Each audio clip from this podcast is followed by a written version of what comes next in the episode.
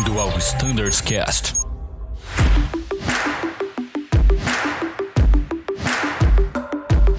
Fala pessoal, sejam todos muito bem-vindos ao Standards Cast. Eu sou o Bruno Scardoelli e esse é mais um Standards Cast do A320 em que vamos comentar um pouco sobre combustível.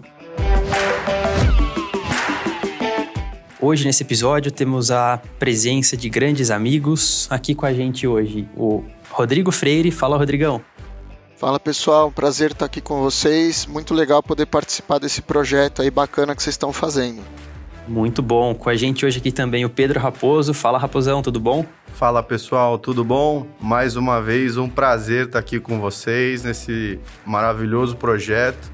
E também com a gente, como sempre, o nosso grande amigo que participa de todos os episódios, Danilo. Fala, Danilão. Fala, pessoal. Um prazer estar aqui com vocês. Eu acho que esse bate-papo vai ser muito enriquecedor e importante para o pessoal do 320 e para todos nós. Muito bom, muito bom. Muito obrigado, Danilo, pessoal. Sejam mais uma vez muito bem-vindos. E, pessoal, comentando agora um pouco sobre a Frota 320, né? O Raposo e a Bárbara hoje, eles são os flight standards do, do A320, né? Eles são responsáveis pelas 45 aeronaves. Sobre a parte de políticas, procedimentos, manuais, vocês já os conheceram em outros episódios. Hoje, em especial, nós temos um convidado, um amigo nosso lá de operações, o Rodrigo Freire, que é o gerente de combustível. Fala, Rodrigão, tudo bom? Você poderia se apresentar um pouco para a gente, falando um pouco sobre a sua carreira na Azul, a equipe que você lidera, como que funciona a gerência de combustível? Vamos lá, pessoal. Eu entrei na Azul em julho de 2014 com o propósito de estruturar a área de combustível da empresa.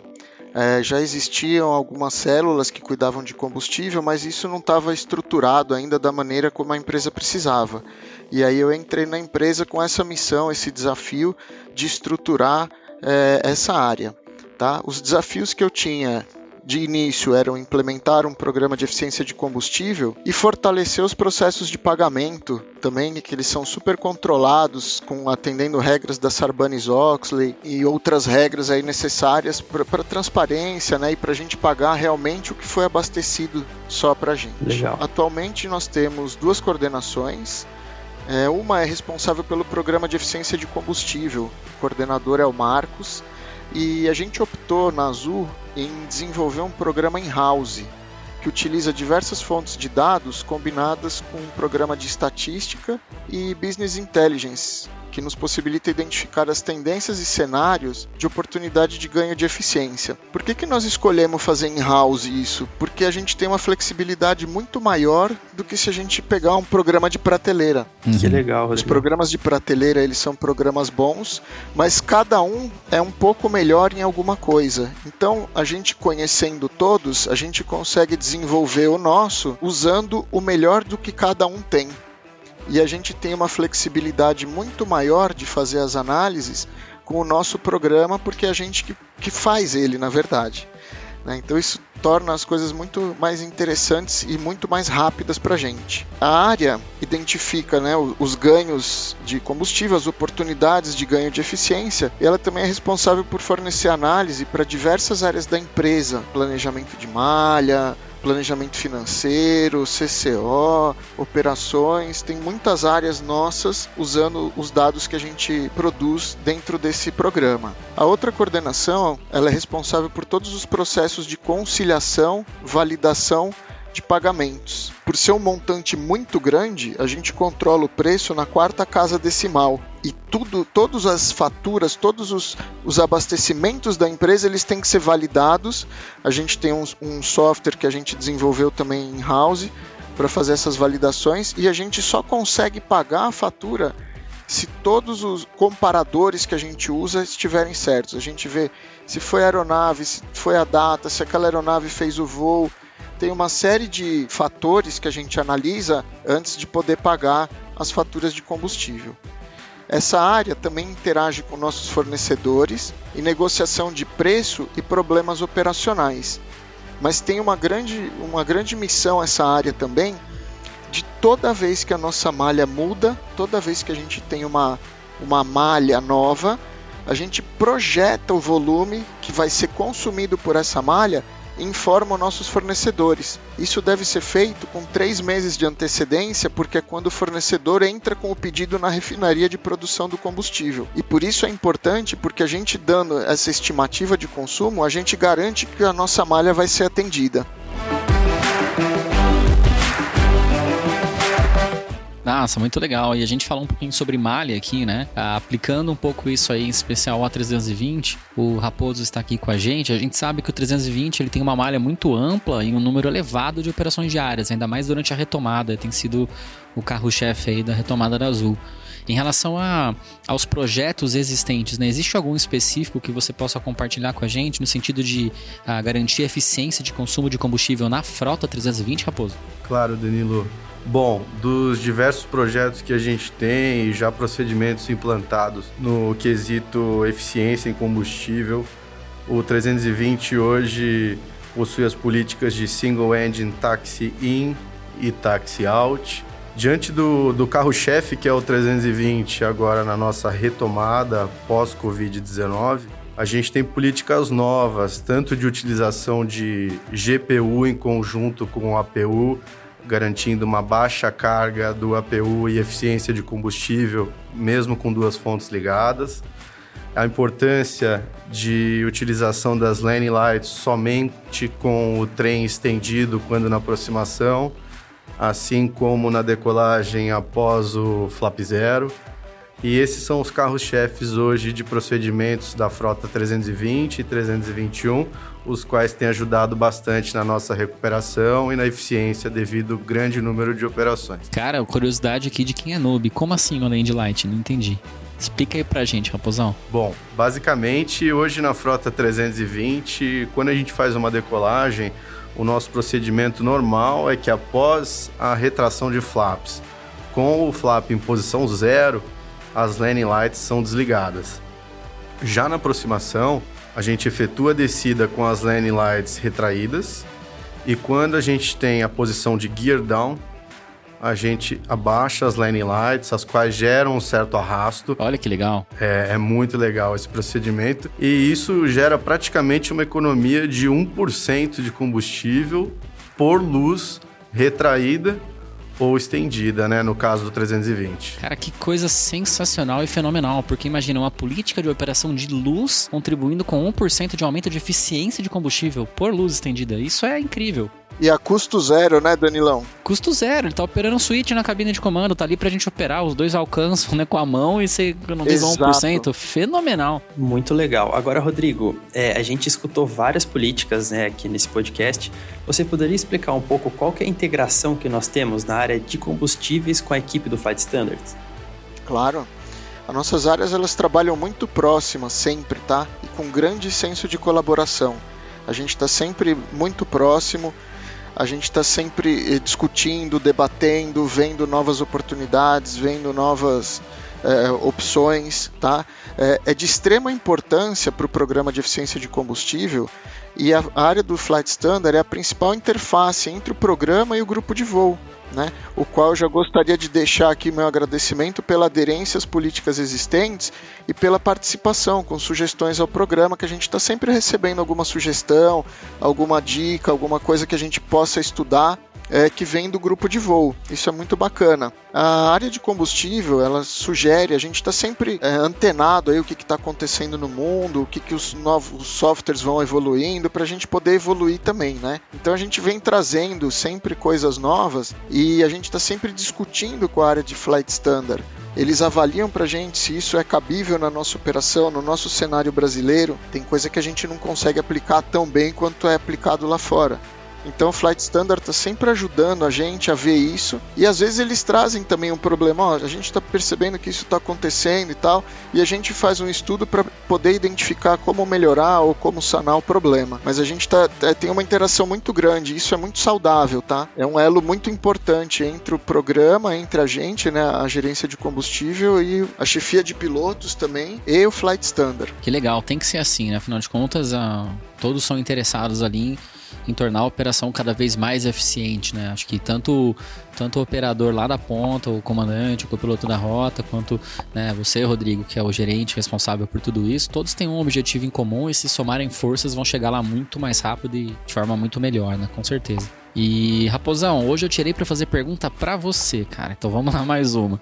Em relação ao single engine taxi na frota né, Airbus, a gente sabe que temos alguns A321 que estão voando, eles são aviões maiores e tudo mais, tá?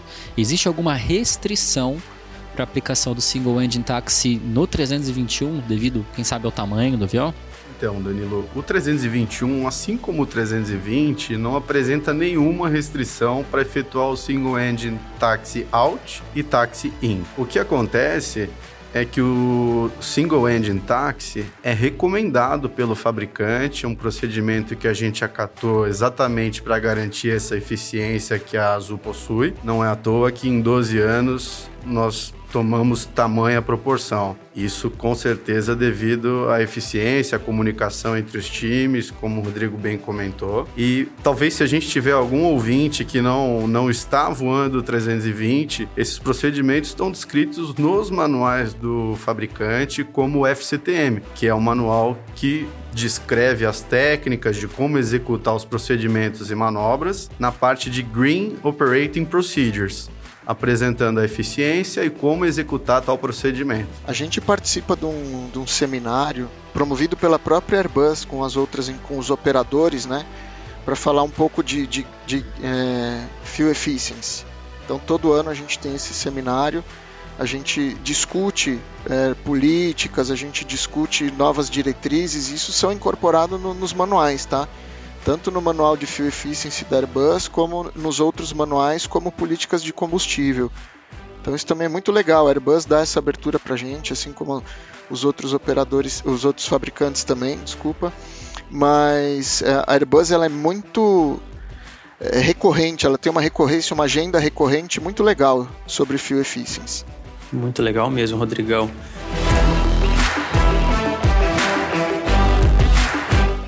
E nesse podcast o Danilo tá fazendo todas as perguntas pro Raposo e eu tô fazendo todas para você. Agora vai mais uma para você, Rodrigão. Vamos lá. A gente viu aqui, né, que o time de combustível trabalha fortemente em diversas frentes, né, tentando sempre inovar. Agora, falando um pouco disso, você poderia comentar um pouco com a gente desses projetos que estão por vir? Sim, a gente, o nosso trabalho ele é bastante dinâmico, tá? Então, às vezes a gente vai fazer uma análise e acaba encontrando um monte de outras oportunidades dentro de uma coisa que a gente ia avaliar, né? Atualmente a gente está trabalhando num projeto que é muito interessante, que a gente pega o dado do ADSB, estamos desenhando um sistema, na verdade, para enxergar isso. E aí a gente vai avaliar os congestionamentos nas terminais, quanto disso que a gente conseguiria desafogar essas terminais pensando no lado azul. O que, que a Azul poderia fazer para desafogar essas terminais, né? Considerando todos os voos que operam naquela localidade.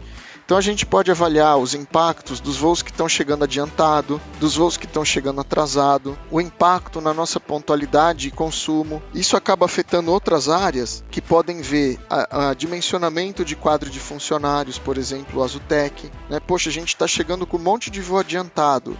É, a malha foi dimensionada de um jeito, nós estamos performando de outro. O que, que isso impacta para a empresa em termos de consumo, em termos de pontualidade, e tudo mais. Então esse é um projeto que nós estamos trabalhando agora. É um projeto bastante robusto porque nós estamos criando um sistema para identificar é, os gaps e aonde que a gente pode atuar. E tem um projeto que é mais de longo prazo que a gente está também empacotando ele, que é ter um feedback operacional logo após o término de cada voo. Olha que legal. Então o piloto pousou, a gente já está mandando alguns KPIs para ele referentes àquele voo. Esse projeto não depende só da gente, depende de algumas outras áreas para a gente ter esse dado praticamente que online, né? É, envolve um, alguns outros recursos, mas nós estamos trabalhando forte porque é um desejo que a gente tem muito grande de, de poder passar para o piloto logo após o voo dele. Porque aí está tudo fresco na, na, na, cabeça dele, o que, que foi. Hoje a gente passa uma vez por mês um, um, uma coisa mais consolidada e a gente quer abrir um pouco, fazer um drill down desse dado para ele ficar um pouquinho mais específico e, e servir para cada voo. Eu acho que isso vai ser bem legal. Eu acho que seria muito interessante se ao final de cada voo a gente pudesse receber essa informação. De fato, é muito mais uh, recorrente na nossa memória, né? Analisar, uhum. puxa, aqui nesse cenário específico poderia ter feito diferente. E aquilo, né, Rodrigo? O objetivo maior é ser eficiente em combustível, jamais abrindo mão da segurança. Isso é um valor negociável. Eu, como aviador, cara, eu economizo combustível também para mim. Eu quero chegar no meu destino com 10, 15, 20 minutos a mais uhum. que eu economizei para eu poder pensar, uhum. né? Se for necessário numa contingência, fazer uma espera se for necessário. Então, assim, é um ganha-ganha, todos ganham. O meio ambiente ganha, a empresa ganha economicamente por economia de combustível e nós, na ponta do avião, ganhamos tempo para pensar. É isso. Exatamente. Você tocou num ponto que é muito importante agora, tá? Que é o meio ambiente. A gente já começou a reportar para um programa que chama Corsia, que é, é, um programa mundial que a gente vai reportar a princípio voos internacionais, a emissão de gases do efeito estufa para voos internacionais. O Brasil ele entra como país membro do Corsia com obrigatoriedade de, de compensação a partir de 2027, mas nós já estamos computando os nossos dados como voluntário. Então a gente não precisa ainda compensar, a gente não precisa pagar ainda sobre o valor emitido, mas a gente já está formando o nosso banco de dados. Então, quanto mais eficiente a gente for, é melhor. A gente está cuidando do, do, nosso planeta, do meio ambiente, né? E, e, da saúde da empresa, porque o diferencial competitivo da empresa é o custo operacional. Com certeza. O nosso custo operacional ele tem que ser baixo para a gente poder crescer. É verdade, é verdade.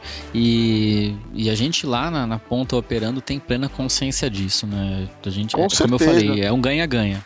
É um ganha-ganha. E aqui eu tenho uma pergunta para fazer. E adivinha para quem que é essa pergunta? É pro Raposo. É isso aí. Raposo, a próxima pergunta vai para você, cara. Pensando agora no aspecto operacional nosso lá na ponta. A gente observa uh, que nas navegações do 320 o valor de cost index tem sofrido bastante alteração de uma navegação para outra, né? Às vezes a gente faz o mesmo voo alguns dias depois e tem um valor diferente de cost index para a mesma rota. Queria que você pudesse, por favor, explicar para a gente o porquê que isso acontece, o que é levado em conta para ter essa variação de cost index. Bom, Danilão, realmente isso tem acontecido e isso só mostra o dinamismo com que a Azul trabalha. Hoje, todos os times como Flight Standard, chefia de equipamento, o time de combustíveis, engenharia de operações, CCO mais CDV, a gente trabalha em conjunto, captando justamente variação de preço de combustível, qual a velocidade necessária para voar aquela rota, atendendo as conexões, todos os passageiros que precisam se deslocar, qual o truck a gente está utilizando naquela rota. E no Cost Index, todas essas variáveis são inseridas assim como variações de câmbio, utilização de motor, hora de manutenção. Para você ter uma ideia, até o custo de óleo lubrificante é levado em conta para gerar um cost index. E pode acontecer de uma mesma rota hoje está com cost index 20, amanhã um cost index 18, 17. Isso está sendo trabalhado diariamente e com reuniões de oportunidades que são feitas entre todas as equipes para avaliar o atendimento ou não daquela rota, se está da maneira correta ou não. Bom, pessoal, infelizmente para esse episódio nosso tempo está chegando ao fim. Foi um bate-papo, achei que muito interessante, né, sobre o combustível, cost index, todas as áreas envolvidas nessa melhora da eficiência do combustível. É um, é um setor muito grande da nossa empresa, com uma responsabilidade enorme. E agora eu gostaria de passar a palavra para o Raposo para fazer o encerramento para a gente desse episódio. Fala, Brunão. Fala, Danilo. Primeiro eu queria agradecer vocês pelo convite para mim é uma baita oportunidade poder falar um pouco aqui, poder transmitir uma mensagem legal e passar um feedback do que a gente tem feito na frota. Queria agradecer a Bárbara, que também trabalha como Flight Standard do 320. Aliás, a Bárbara está aqui na gravação e ela não quis se pronunciar nesse episódio. Ela está ocupada, mas a gente agradece a Bárbara, viu, Bá? Aí o agradecimento. E eu queria aproveitar e agradecer o Rodrigo por toda a parceria, pela participação Obrigado por tudo, Rodrigo, pela parceria, pelo suporte e por todos os projetos que você é responsável por muita coisa aqui na Azul. Raposão, eu que agradeço, cara, agradeço a oportunidade, agradeço a todo mundo que tá, quem está ouvindo o podcast, que é um projeto muito legal que vocês fizeram.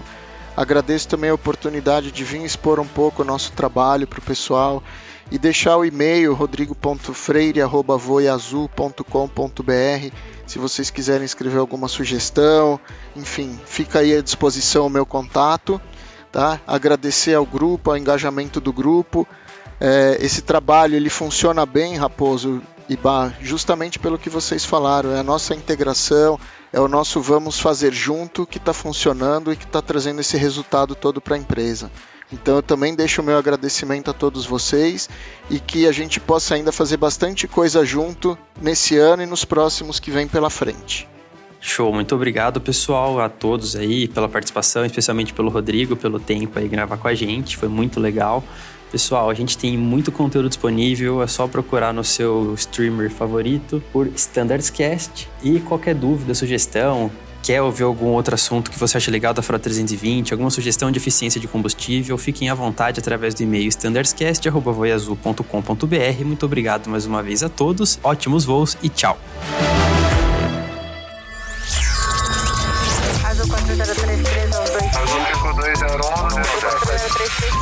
Você ouviu ao Standards Cast.